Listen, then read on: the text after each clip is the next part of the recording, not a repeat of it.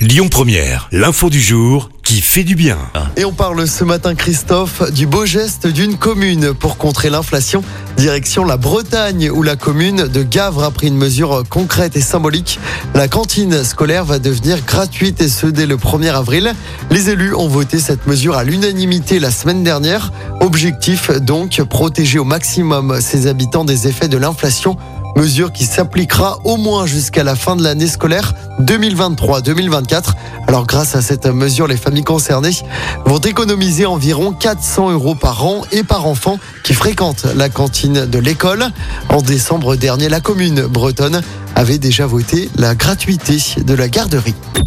Écoutez votre radio Lyon Première en direct sur l'application Lyon Première, lyonpremière.fr et bien sûr à Lyon sur 90.2 FM et en DAB+. Lyon Première